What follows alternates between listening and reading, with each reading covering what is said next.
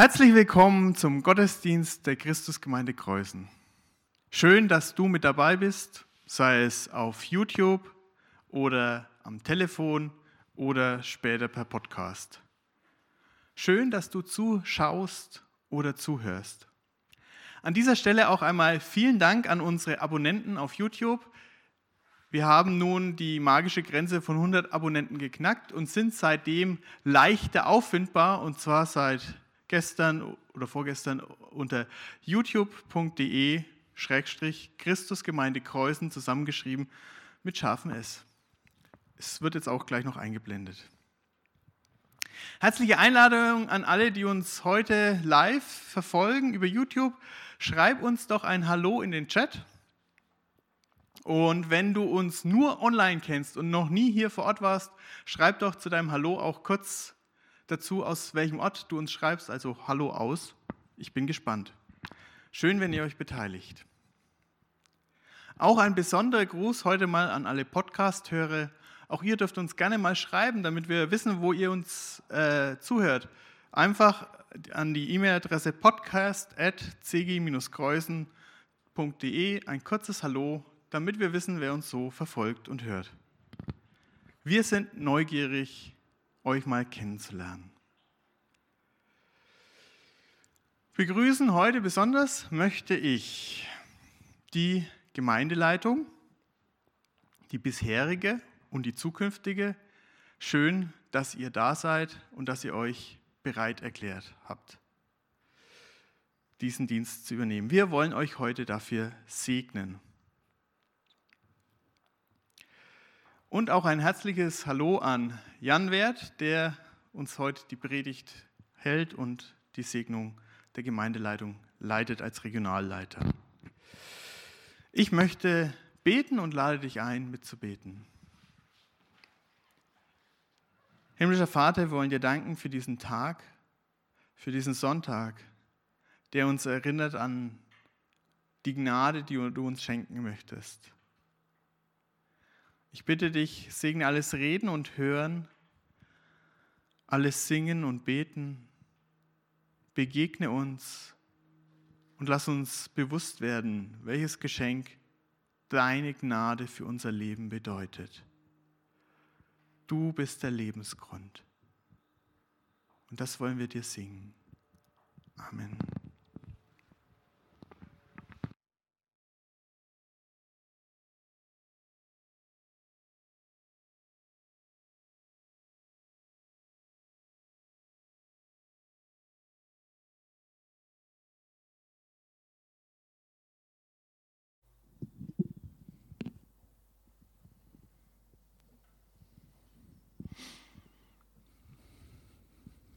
了。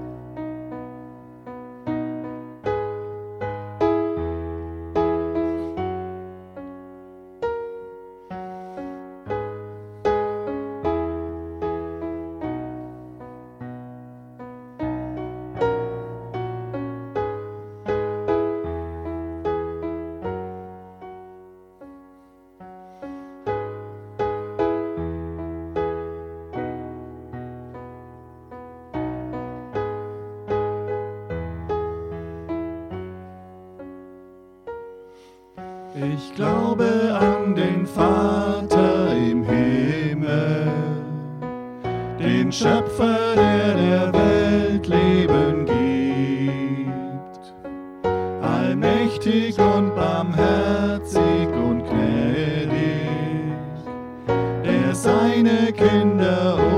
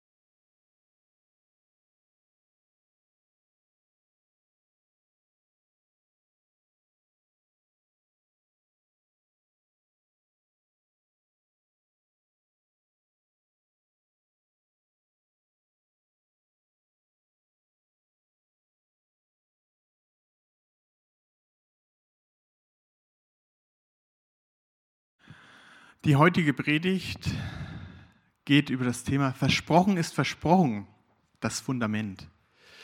Der Predigtext dazu steht im Römerbrief im dritten Kapitel ab Vers 21.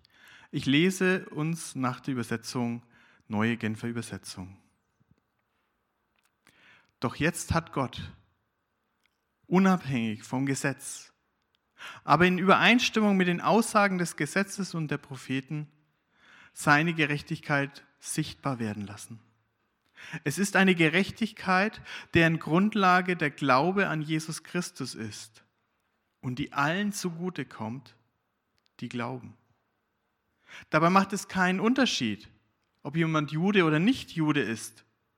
Denn alle haben gesündigt und in ihrem Leben kommt Gottes Herrlichkeit nicht mehr zum Ausdruck. Und dass sie für gerecht erklärt werden, beruht auf seiner Gnade. Es ist sein freies Geschenk aufgrund der Erlösung durch Jesus Christus. Ihn hat Gott vor den Augen aller Welt zum Sühneopfer für unsere Schuld gemacht. Durch sein Blut, das er vergossen hat, ist die Sünde geschehen und durch den Glauben kommt sie uns zugute. Damit hat Gott unter Beweis gestellt, dass er gerecht gehandelt hatte, als er die bis dahin begangenen Verfehlungen der Menschen ungestraft ließ. Wenn er Nachsicht übte, geschah das im Hinblick auf das Sühneopfer Jesu. Durch dieses hat er jetzt in unserer Zeit seine Gerechtigkeit unter Beweis gestellt. Er hat gezeigt, dass er gerecht ist, wenn er den für gerecht erklärt, der sein ganzes Vertrauen auf Jesus setzt. Hat da noch irgendjemand einen Grund, auf etwas stolz zu sein? Nein, das ist ausgeschlossen. Folgt das etwa aus dem Gesetz? Sofern das Gesetz zur Leistung auffordert, nein. Sofern das Gesetz jedoch zum Glauben auffordert, ja. Denn wir gehen davon aus, dass man aufgrund des Glaubens für gerecht erklärt wird, und zwar unabhängig von Leistungen, wie das Gesetz sie fordert. Oder ist Gott etwa nur der Gott der Juden?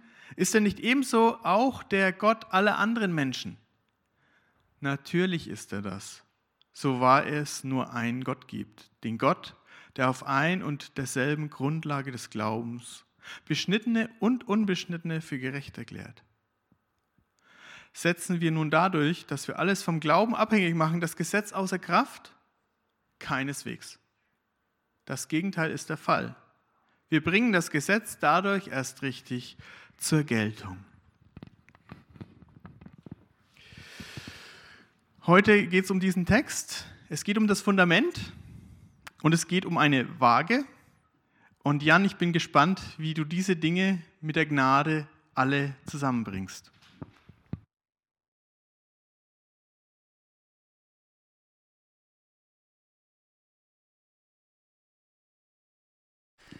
Vielen Dank für die Einladung. Schön, dass ich bei euch sein darf und dass wir über dieses spannende Thema miteinander nachdenken. Versprochen ist versprochen. Es geht um Heilsgewissheit, um ein festes Fundament, das Gott gelegt hat, auf dem unser Glaube letztlich drauf fußen darf. Und damit bauen wir auch unser Leben darauf auf. Holger, danke fürs Lesen dieses langen Predigtextes, da waren total spannende Aussagen drin. Wir werden von, von Gott gerecht gesprochen, indem wir an Jesus Christus glauben.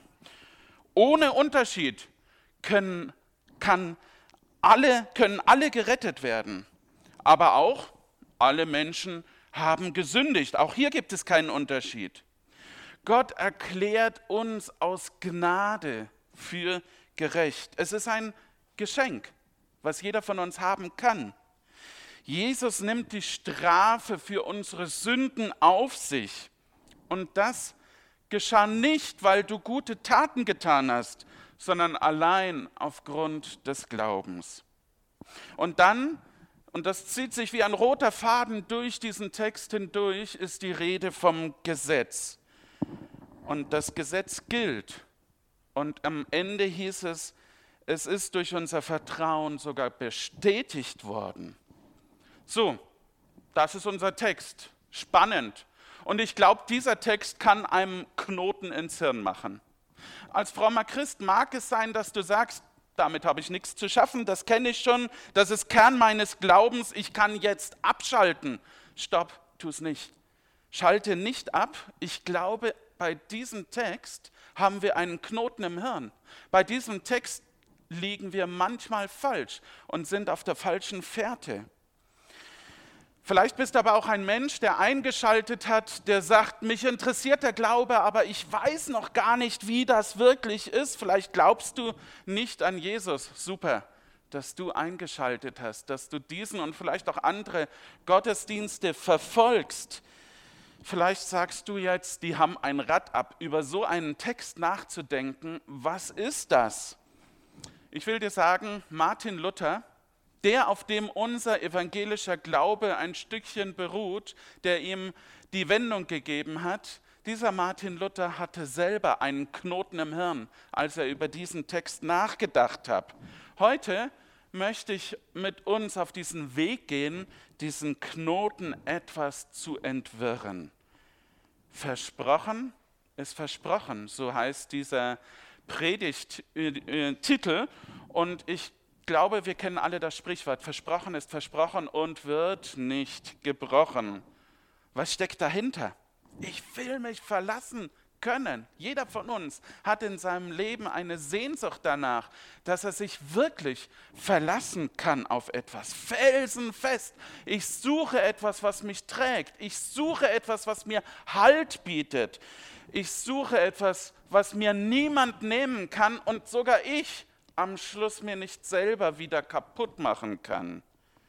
Und diese Gedanken, sie zeigen, so finde ich schon, dass es etwas sein muss, was nicht in mir begründet ist und auch nicht in anderen Menschen begründet ist.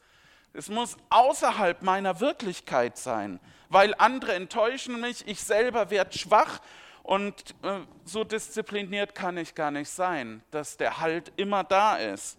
Ich brauche einen Halt für mein Leben, der über alles hinausgeht, was mir bis jetzt Halt geboten hat. Natürlich weiß ich, was ich kann, was ich drauf habe. Das habe ich im Laufe meines Lebens herausgefunden. Natürlich gibt es Eltern in meinem Leben, die mir Halt und Geborgenheit und Orientierung gegeben haben. Natürlich kann ich mich auf meinen Partner verlassen. Und natürlich habe ich auch ein Netzwerk von Freunden, von Kollegen, von Bekannten, von Verwandten, die zu mir stehen. Natürlich? Ist das wirklich so natürlich? Jeder hat das nicht. Und vielleicht kennst du Situationen, wo du dieses natürlich ersetzt durch ein manchmal oder ein hoffentlich oder ein hin und wieder. Oder du hast die Sehnsucht und sagst, wenigstens einmal das erleben. Wir merken, hier kommen wir immer wieder an Grenzen. wo wir uns auf eigene Kraft beruhen, rufen, wo wir uns auf andere berufen, die zu uns stehen. Das ist alles nur bedingt. Wir brauchen einen Halt wirklich von außerhalb. Wir können uns nicht selbst aus dem Sumpf ziehen. Wenn ich klettern gehe, dann brauche ich einen anderen, der mich sichert. Ich brauche einen Halt von außen. Etwas, das im normalen Alltag Halt gibt, aber auch etwas, was in diesen Extremsituationen, wenn alle weglaufen, was mir immer noch Halt gibt. Was hält mich, wenn sonst nichts mehr hält? Als Christen sprechen wir hier von einem zentralen Begriff und Holger hat ihn vorhin schon genannt, die Gnade. Wir sprechen von der Gnade, die auch unser Text immer wieder erwähnt. Wir kennen das Wort aus der Umgangssprache, ein begnadeter Musiker, der ist außergewöhnlich gut, dem wurde etwas in die Wiege gelegt, er ist beschenkt und beschenkt damit andere Menschen.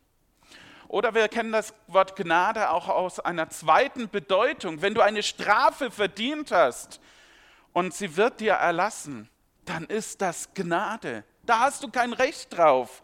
Gnade vor Recht, sagen wir manchmal. Die Strafe, sie bleibt uns erspart.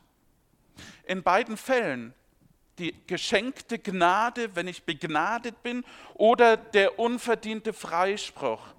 Bei beiden habe ich keinen Anspruch drauf. Ich habe es nicht verdient. Egal, ob es Gabe ist oder keine Strafe ist. Ich erhalte etwas, was ich nicht verdient habe, was ich mir nicht geleistet habe, was ich mir nicht von einem anderen geben lassen kann, nur von Gott. Hinter beiden steckt also der, der wirklich großzügig ist und der mich scheinbar wirklich mag und der mein Versagen oder meine Verurteilung nicht ausnutzt. Ich habe schon über Luther gesprochen, der einen Knoten im Hirn hatte bei diesem Thema und bei diesem Text.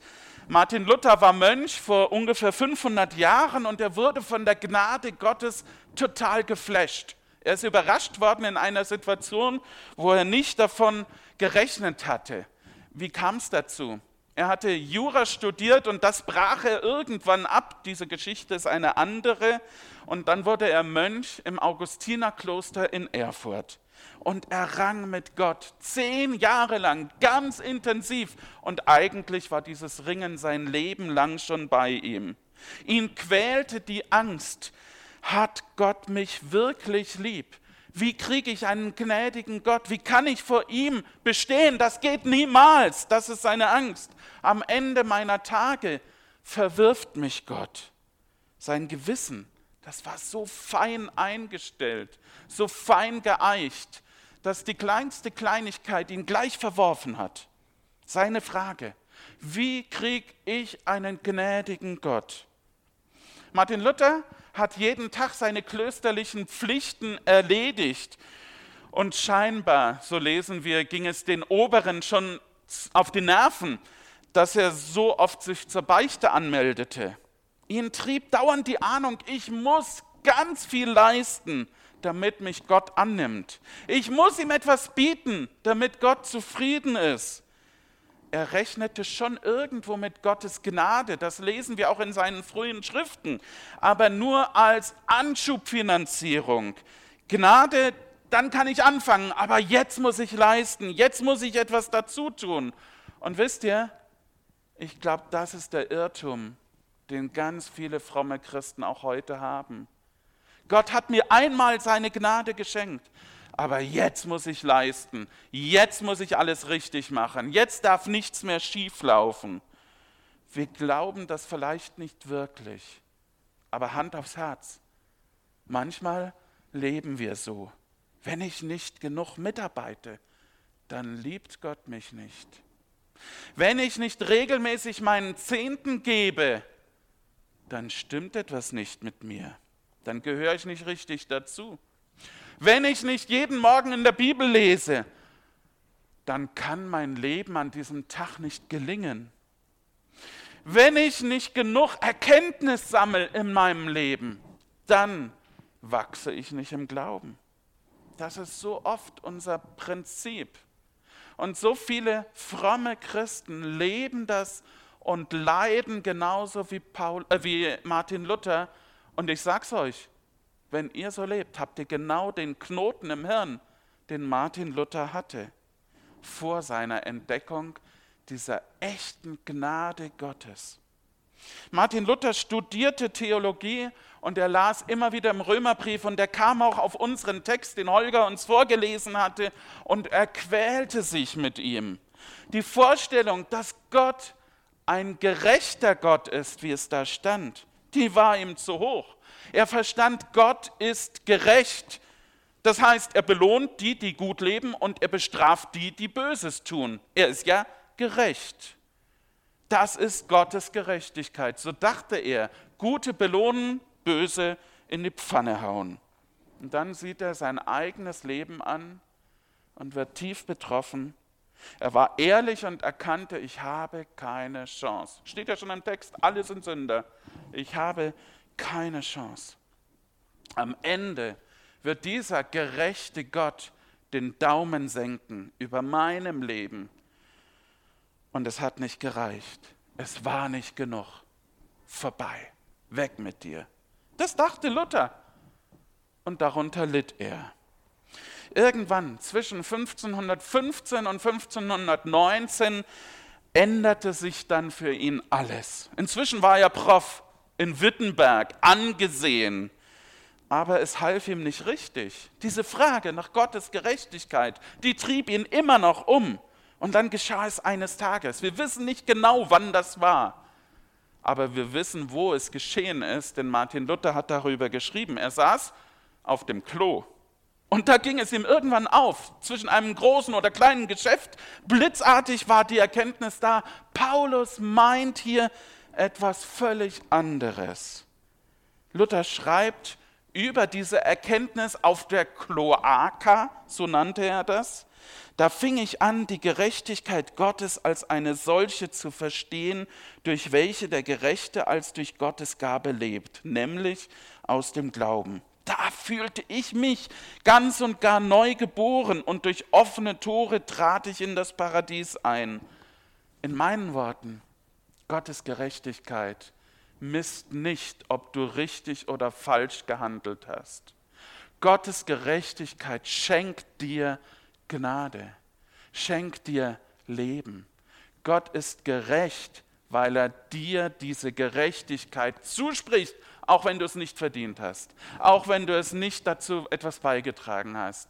Gott sagt nicht richtig oder falsch, sondern Gott sagt, ich lade dich ein zu einer Beziehung mit mir. Das ist Gottes Gerechtigkeit, nicht weil du dich angestrengt hast, nicht weil du irgendein Werk dazu getan hast. Kein Werk ist nötig, so hat Martin Luther verstanden, um Gott gnädig zu stimmen. Kein Werk ist fähig, Gottes Liebe noch zu steigern über meinem Leben. Und kein Versagen ist so schlimm, dass Gott dich nicht annehmen würde, dass er dir nicht vergeben würde. Ich kann Gnade nicht kaputt machen. Das ist die Botschaft des heutigen Tages. Gott wird mich immer weiterführen, weiter begleiten. Er wird mich annehmen. Ich werde gerecht allein durch die Gnade, ohne mein Zutun. Das ist es, was in Römer 3 steht.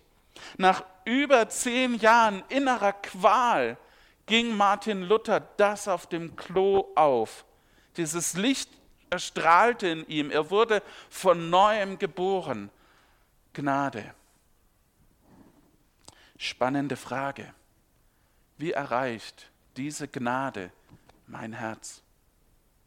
Wie kann das sein, dass das nicht nur im Kopf ist und hier Knoten verursacht, sondern in meinem Herzen ankommt und Auswirkungen in meinem Leben hat? An dieser Stelle wird es etwas kompliziert. Denn ganz so einfach ist dieser Weg von hier nach hier nicht. Ich hoffe, dass ihr mir noch folgen könnt und noch Kraft habt innerlich.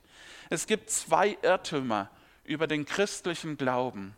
Der eine Irrtum, der wird draußen erzählt. Im christlichen Glauben, so sagt die Welt, da geht es darum, dass man den anderen liebt und moralisch lebt und Gutes tut. Es geht um Gebote, um Anstand und um ein gutes Leben. Der ist ein guter Mensch.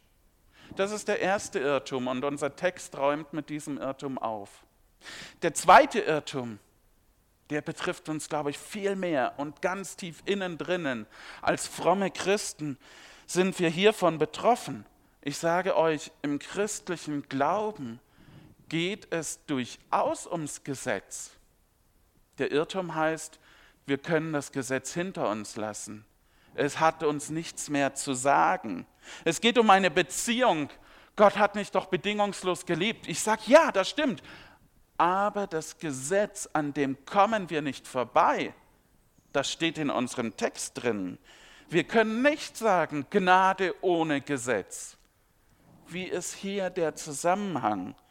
Beide Irrtümer sind grottenfalsch. Beide Irrtümer erkennen nicht das Geschenk der Gnade, das Gott gemacht hat. Beides geht auch an dieser Frage vorbei, wie ich vom Kopfwissen zum Herz komme, wie diese Gnade mein Herz erreichen kann. Ich glaube, den ersten Irrtum, dem unterliegt ihr nicht, dass ihr sagt, es kommt nur darauf an, wie ich lebe. Aber der zweite Irrtum, ich kann mir vorstellen, dass der in unseren Herzen tief verankert ist, dass er uns so stark berührt, dass diese Gesetzlichkeit eine Rolle spielt und das richtige Verhältnis zum Gesetz. Wie kommt Gnade wirklich in mein Herz und was hat das mit dem Gesetz zu tun? Paulus gibt im Text drei Hinweise. Wir haben alle gesündigt, wir werden beschenkt. Martin Luther hat gesagt, ohne Verdienst wirst du gerecht. Und das dritte, gerecht aus Gnade. Das sind die drei Punkte, die wir verstehen müssen. Das erste, wir sind alle Sünder. Das zweite, kein Verdienst. Das dritte, gerecht aus Gnade. Und diese Gnade, sie kommt am Gesetz nicht vorbei, sagt unser Text. Das gibt keine Abkürzung an dieser Stelle. Das Gesetz zeigt uns, dass wir keinen Verdienst haben, dass wir es alle nicht schaffen, dass es niemanden gibt, der das Gesetz hält. Wir können das nicht leisten. Nur dadurch werden wir die Gnade richtig verstehen. Und bevor ich euch das noch ein bisschen näher erkläre, wollen wir uns ein Lied anhören, in dem dieses Thema aufgegriffen wird. Ich glaube, ihr alle kennt das Lied Amazing Grace. Ähm, ich habe eine Version rausgesucht mit deutschen Untertiteln und ich bitte euch, achtet auf den Text. Nehmt euch diesen Text mit, wo es um Gnade geht und um unser Herz. Gnade lehrt das Herz das Fürchten, so hieß es in einer Zeile. Und Gnade erlöst mich von Furcht. Beides steckt da drin. Und das Gesetz hat mit dieser Furcht zu tun. Gnade ist unendlich gut und tut mir gut. Amazing Grace. Aber Gnade ist nicht sanft. Gnade ist total unangenehm. Sie ist nicht dafür da, dass ich mich nur wohlfühle. Sie lehrt Paulus und Luther und Newton, der dieses Lied geschrieben hat und uns alle auch das Fürchten. Aber Gnade erlöst uns auch von dieser Furcht. Wir sind alle Sünder, da steckt die Furcht drin. Und wir können nichts dazu beitragen. Das Gesetz ist zu groß. Das zeigt uns die Furcht. Aber wir werden gerecht gesprochen von Gott aus Gnade. Das ist die gute, die Amazing Grace Seite gerecht aus Gnade. Aber den Umweg gibt es nicht. Billige, seichte Gnade gibt es nicht. Sie hat Jesus das Leben gekostet. Deswegen die Kreuze, die wir in diesem Lied gesehen haben, teuer bezahlt. Das Gesetz ist erfüllt. Es ist bestätigt. So hieß es im letzten Vers unseres Predigtextes. Es geht um unseren Aufstand gegen Gott. Wir sollen verstehen, aus welcher Tiefe Gott uns gerettet hat. Gott hat es nicht zugelassen, dass Sünde und Schuld unser Leben zerstört. Er gewöhnt sich aber auch nicht daran, dass Dinge jetzt einfach nur in Ordnung sind, wenn Menschen zu Schaden kommen, wenn Beziehungen zerbrechen, wenn diese albernen Götzen mein Herz besetzen, wenn böse Gedanken hinter die freundliche Fassade sich einnisten oder wenn Egoismus mein Tun überschattet. Es geht nicht um Schwamm drüber, die Gnade deckt das schon. Schuld muss gesühnt werden, so sagt es unser Text. Mein Herz soll sich davor fürchten. Ich soll wissen, dass Gnade etwas kostet. Sünde ist echter Horror, weil es Leben zerstört. Mein Leben und das Leben von Jesus, wenn er für mich stirbt. Mit dieser Erkenntnis kann der Weg der Heilung beginnen. Mit dieser Erkenntnis kann die Kraft der Gnade sich entfalten, wenn dein Herz auf den Prüfstand kommt. Deswegen sage ich jetzt einige Begriffe und mache eine Pause und du prüfst dein Herz. Stolz, Vorurteile, Hartherzigkeit, Ungerechtigkeit, Gier, Neid, gebrochene Versprechen, Unversöhnlichkeit, Überheblichkeit, Täuschung. geheime oder auch offene sexuelle Unreinheit, Feigheit, Undankbarkeit, Lieblosigkeit. Und wenn du das siehst und wenn du erkennst, wo du betroffen bist, dann sagt Gnade dir, hier beginnt die Heilung. In diesem Zerbruch, in dieser Tiefe, da wo ich sage, ich bin schuldig geworden, da fängt Gnade an zu wirken, aber nicht vorher. Wir sind allesamt Sünder, hat Luther gesagt. Wir haben keinen Anspruch auf sein Erbarmen. Wir können nichts dazu beitragen, rauszukommen aus dieser Situation. Wir können es nicht selbst in Ordnung bringen. Wir brauchen Jesus. Und Gnade sagt, er ist hier.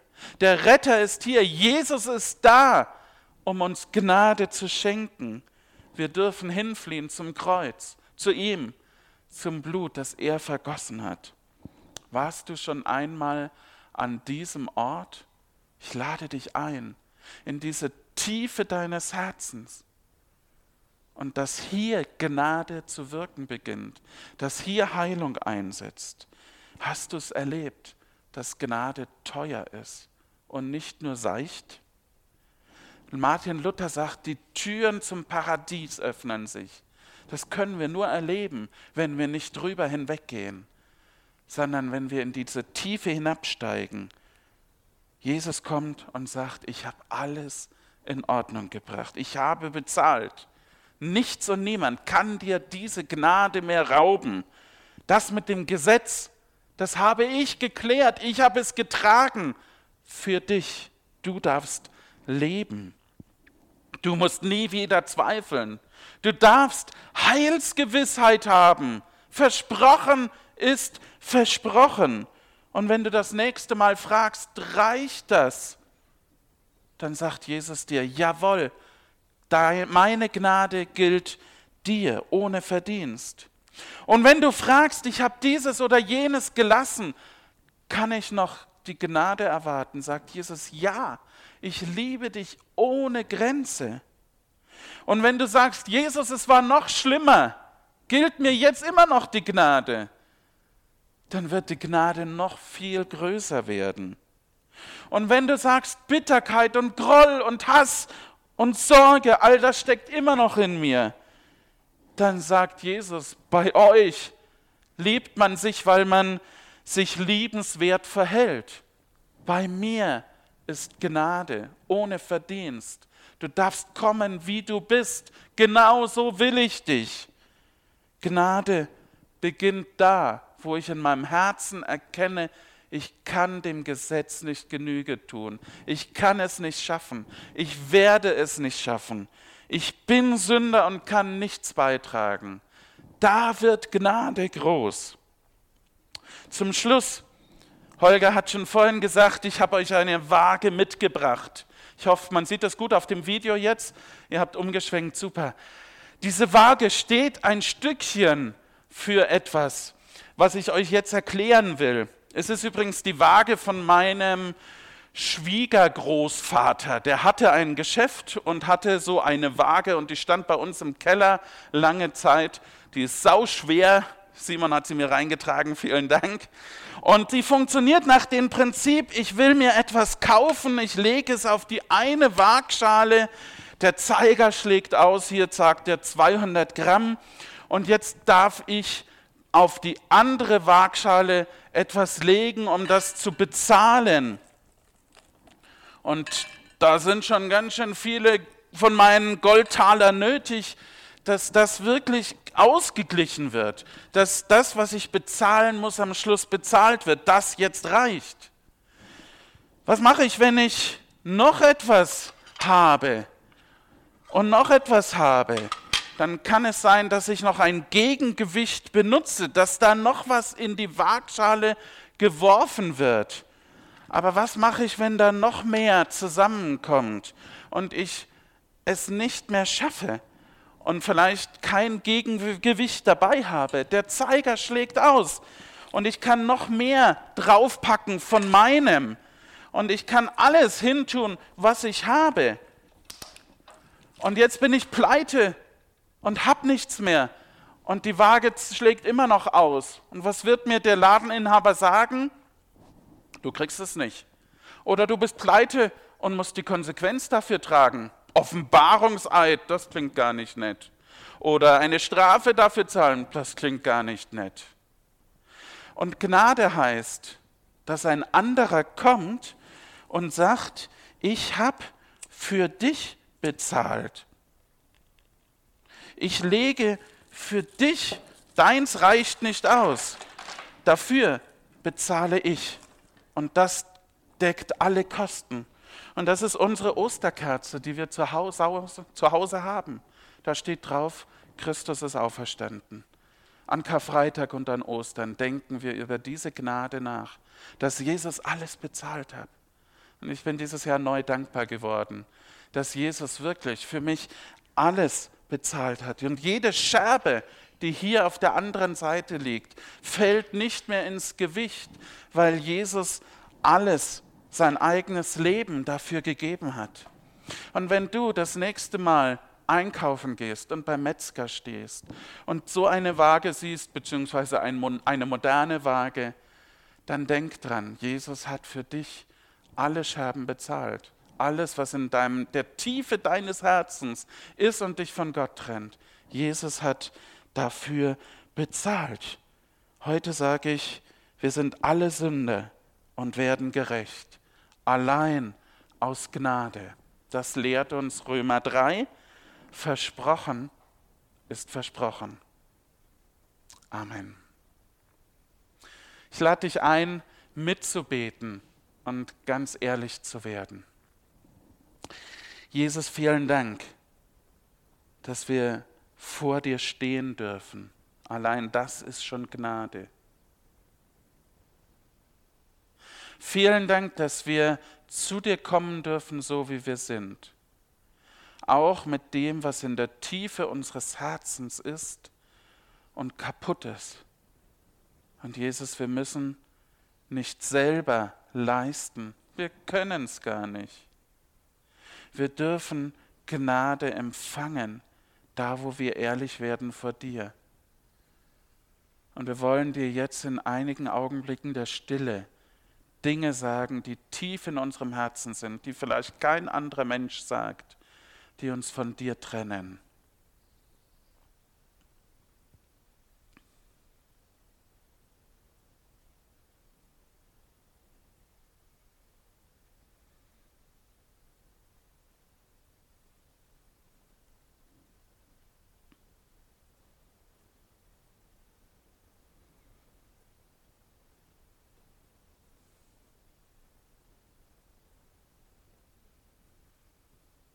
Jesus, du stehst jetzt da und freust dich, denn du kannst Gnade verschenken. Du sagst zu uns, ich liebe dich so wie du bist und deine Schuld ist dir vergeben. Alles, was in der Tiefe deines Herzens war und du bekannt hast, ist weg. Jesus, danke, dass du so mit uns redest. Versprochen ist versprochen und du hast es versprochen, dass wir glauben dürfen, dass wir Gnade haben, dass wir mit dir leben können und dass das nicht mehr zählt, was zwischen uns steht. Danke für deine Gnade, Jesus. Wir brauchen sie jeden Tag neu. Wir wollen sie immer wieder erleben, weil wir ohne sie nicht leben können. Amen.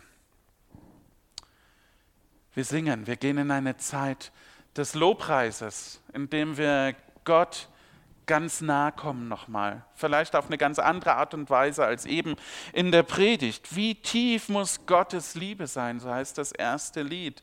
Und in diesem Lied wollen wir Gott begegnen und diese Tiefe in unserem Herzen spüren, von der ich auch geredet habe.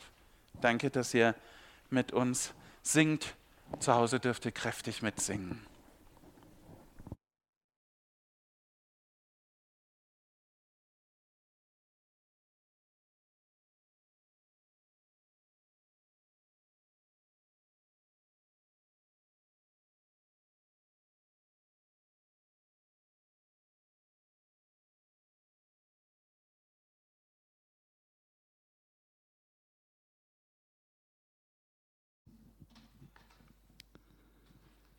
Das Licht macht den Unterschied, Jesus macht den Unterschied. Wir haben es auf der Waage gesehen.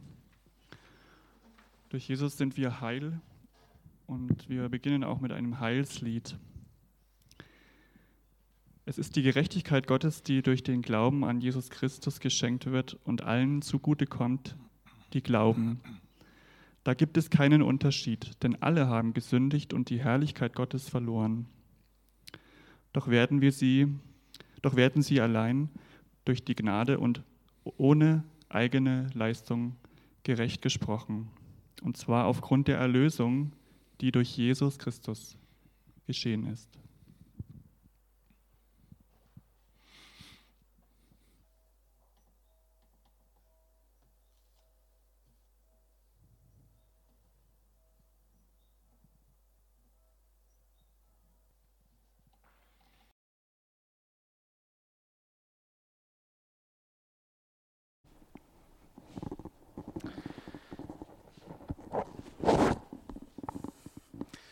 Über den Programmpunkt, den wir jetzt haben, freue ich mich sehr.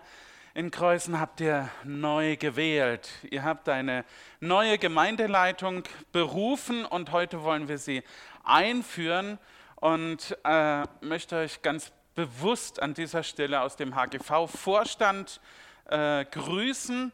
Wir nehmen das immer sehr bewusst wahr, wenn eine Gemeinde eine neue Leitung hat. Wir kommen sehr gerne zur Einführung, deswegen bin ich heute hier. Und ähm, ich werde mich mit dem gewählten Team dann auch in einigen Wochen zusammensetzen, um so ein paar Dinge zu besprechen und zu schauen, was ist einfach Standard bei uns im HGV, wo ist aber auch Hilfe dran, äh, was braucht ihr und werde mit dem Team zusammensitzen. Darauf freue ich mich auch schon. Heute aber die Einführung und dabei helfen mir Claudia und Stefan. Ihr wart beide Teil in der bisherigen Gemeindeleitung und seid jetzt nicht mehr dabei. Vielen Dank, dass ihr helft, die Neuen ins Amt zu bringen, einzuführen, einzusetzen. Äh, vielen Dank auch für euren Einsatz in den letzten Jahren hier für die Christusgemeinde. Ich durfte es ja selber noch miterleben, als ihr gerade gestartet hattet. Ähm, das war eine tolle Zusammenarbeit. Sandra ist auch dabei, aber du wirst ja auch wieder mit eingeführt jetzt. Von dem her mein Dank speziell an euch beide jetzt erstmal und von Gemeindeseite kommt das dann durch Holger nachher noch.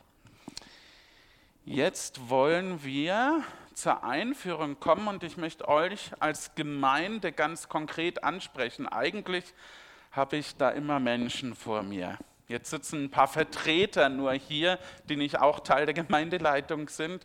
Aber ich bitte euch an den Bildschirmen, fühlt euch angesprochen, seid richtig auch von Herzen dabei, denn ihr habt ja die neue Gemeindeleitung gewählt, die wir jetzt auch einsetzen und beauftragen wollen. Wir haben einige Verse rausgesucht, denen, die wir Ihnen zusprechen wollen. Und der erste Vers, der steht im Thessalonicher Brief. Paulus schreibt dort an die Gemeinde über das Verhalten der Gemeinde, also von euch, den Ältesten der Gemeindeleitung gegenüber. Da schreibt er, liebe Schwestern und Brüder, ich bitte euch darum, alle diese Leute, die wir euch gleich vorstellen wollen, besonders zu achten und anzuerkennen, die sich für euch einsetzen, die eure Gemeinde leiten und euch vor falschen Wegen bewahren wollen. Für ihre Mühe sollte sie besonders lieben und ihnen dankbar sein. Vor allem lebt in Frieden miteinander. Ich möchte euch als Gemeinde und auch euch zu Hause jetzt fragen und sprecht bitte laut nachher auch mit vor den Bildschirmen, wenn ich euch diese Frage gestellt habe. Wollt ihr in treuer Fürbitte hinter eurer gewählten Gemeindeleitung stehen, sie achten und euch von ihr leiten lassen? Dann antwortet ja mit Gottes Hilfe. Ja, mit Gottes Hilfe. Dann wollen wir mal schauen, wer das ist. Ich bitte euch nach vorne zu kommen. Wir haben ausgemacht, wer wo steht. Ähm, ich, haltet mal die Masken auf. Wir kommen uns schon nah, auch wenn wir Abstände haben. Ich glaube, das ist so gut in dieser Weise. Sandra Siegert ist dabei, Martin Hartl ist dabei, Michael Beer ist dabei. Ihr seid gewählt und als HGV-Vertreter bestätige ich euch hiermit. Ich spreche euch zu, dass ihr auch im Sinne des HGVs diese Aufgabe wahrnehmen könnt und sollt und freue mich auf die Zusammenarbeit auch auf der Ebene. Gemeinsam mit Holger natürlich, der ist als hauptamtlicher Teil eurer Gemeindeleitung. Wir haben auch für euch einige Verse rausgesucht und lesen die miteinander. Einfach das, was da steht. Ihr lieben Geschwister der neuen Gemeindeleitung, mit eurer Wahl in die Gemeindeleitung hat die Gemeinde euch ihr Vertrauen ausgesprochen. Nicht aus menschlicher Kraft und Weisheit könnt und sollt ihr eure Aufgabe erfüllen, sondern aus göttlicher Leitung und Hilfe. Hört, was die Heilige Schrift den Leidenden sagt. Achtet auf euch selbst und auf die Herde, die euch der Heilige Geist anvertraut hat. Seid Hirten der Gemeinde, die Gott sich durch das Blut seines eigenen Sohnes erworben hat. Aus Apostelgeschichte 20. Und nicht als Herrscher, sondern als Vorbilder der Gemeinde seid ihr berufen. Nach 1. Petrus 5, Vers 3. Ermahnt alle, die unordentlich leben. Ermutigt die Ängstlichen. Nehmt euch der Schwachen an, seid geduldig gegen jeden. 1. Thessalonicher 5. Achtet darauf, dass niemand Böses mit Bösem vergeltet, sondern trachtet alle Zeit danach, Gutes zu tun, aneinander und an jedem. 1. Thessaloniker 5, Vers 15. Und dort steht auch, seid alle Zeit fröhlich, lasst im Beten nicht nach, dankt Gott in jeder Lebenslage. Unterdrückt nicht das Wirken des Heiligen Geistes, verachtet nicht die Weisungen, die er euch gibt. Prüft Altes und nehmt nur an, was gut ist. Mit dem Bösen sollte überhaupt nichts zu tun haben. 1. Thessaloniker 5, 19 und bis 22.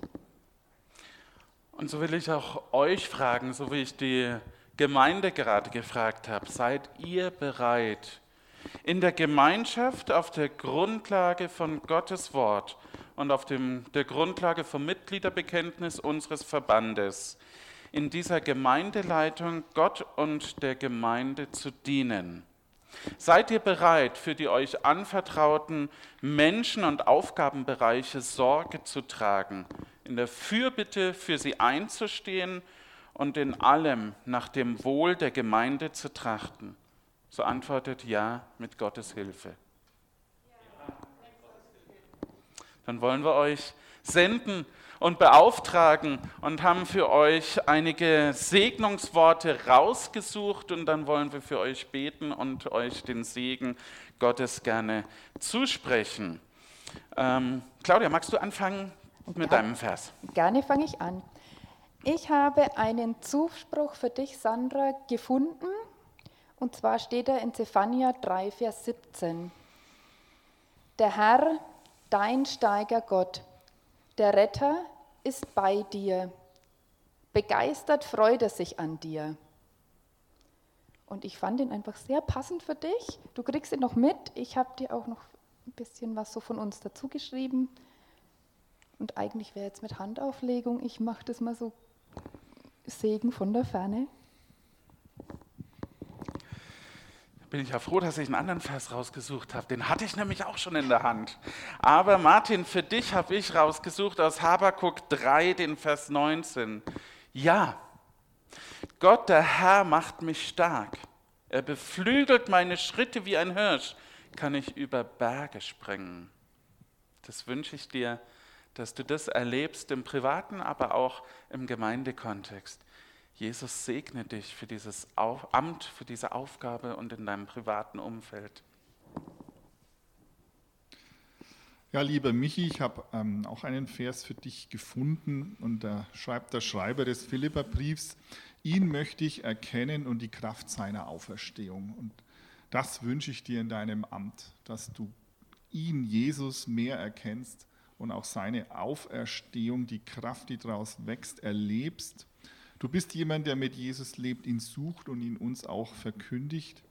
Und ich freue mich sehr über dein Tun und dein Kämpfen. Und ähm, ja, wenn man den Vers weiterliest, kommt da auch noch ein ganz anderer Zuspruch. Und ich möchte dich in diesem Sinne segnen.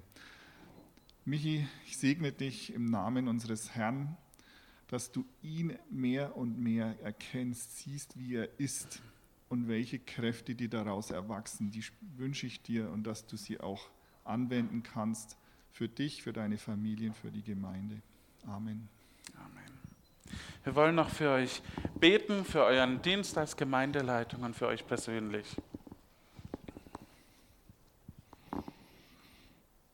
Himmlischer Vater, wir danken dir für Sandra, Martin und Michi. Wir danken dir dafür, dass du sie in die Gemeindeleitung berufen hast. Bitte gib jeden einzelnen von ihnen immer die für diese Aufgabe nötige Kraft, Weisheit und den erforderlichen Mut. Schenke ihnen aber auch reichlich Freude an ihrer Leitungsaufgabe. Lass sie als Team zusammenwachsen und mit Begeisterung entdecken, wie sie sich gegenseitig in ihren Gaben und Fähigkeiten ergänzen. Vater, du siehst auch die jeweils persönlichen Herausforderungen von Michi, Sandra und Martin. Ich bitte dich, steh ihnen in diesem besonders bei. Bewahre sie auch vor Anfechtungen und halte Martin, Michi und Sandra in deiner schützenden Hand.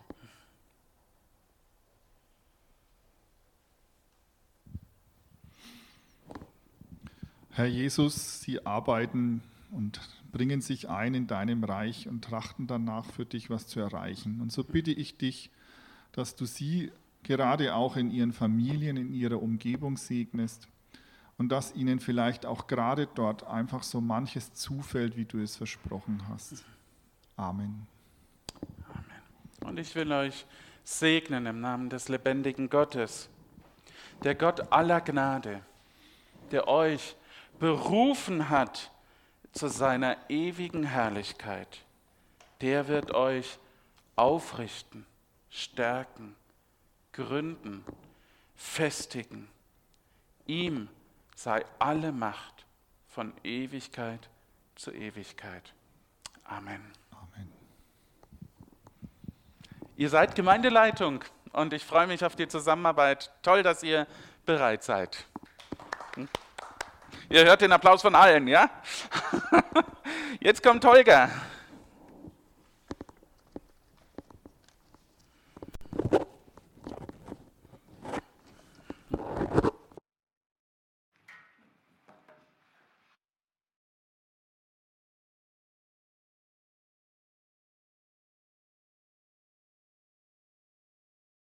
So, Stefan, du darfst da bleiben.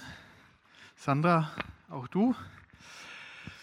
Ja, Jan hat schon gesagt, ich darf ganz herzlich Danke sagen für euren Einsatz in den letzten fünf Jahren und auch die Zusammenarbeit in den letzten vier Jahren. Es war ein für mich sehr segensreiches Zusammenwirken und hat mir gut getan und deswegen bin ich auch jetzt wehmütig, zwei von euch dreien zu verabschieden. Das ist trotz aller Freude über das neue Team auch wirklich ja, ich würde es am liebsten nicht machen müssen. Aber es ist verständlich, jede Aufgabe hat, kommt auch mal zum Ende. Und deswegen nochmal von Herzen Dankeschön für das, was ihr eingebracht habt, was ihr gegeben habt, was ihr investiert habt. Wir können so schön sagen, Gott vergelt es euch und rechne es euch reichlich zu. Ich möchte euch Danke sagen. Und ich möchte auch eine kleine Geste, ein Geschenk überreichen.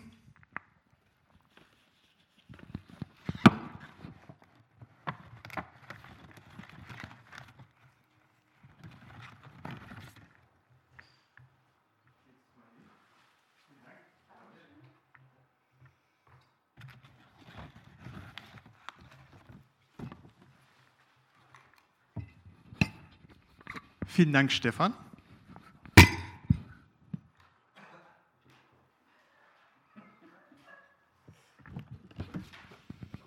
Und es wäre ja unfair, nur Leuten was zu geben, wenn sie gehen. Das wäre die falsche Motivation auch. Vielen Dank, Sandra, für deinen Einsatz in den letzten fünf Jahren. Ihr dürft Platz nehmen, wir wollen miteinander beten.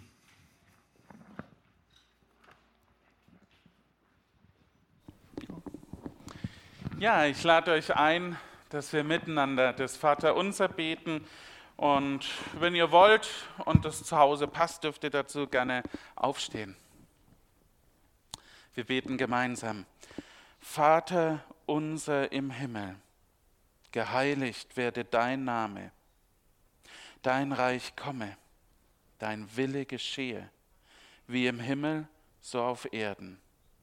Unser tägliches Brot gib uns heute und vergib uns unsere Schuld, wie auch wir vergeben unseren Schuldigern.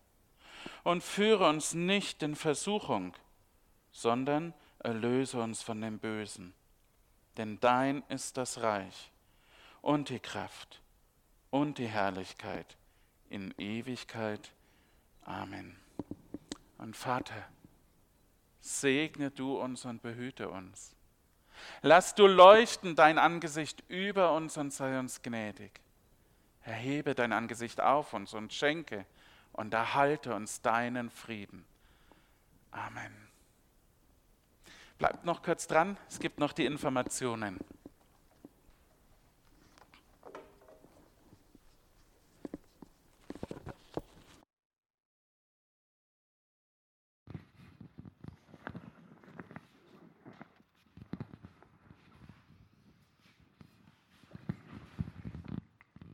Ich möchte euch noch einmal darauf hinweisen, dass heute die letzte Möglichkeit zur Kuchenbestellung für nächste Woche ist.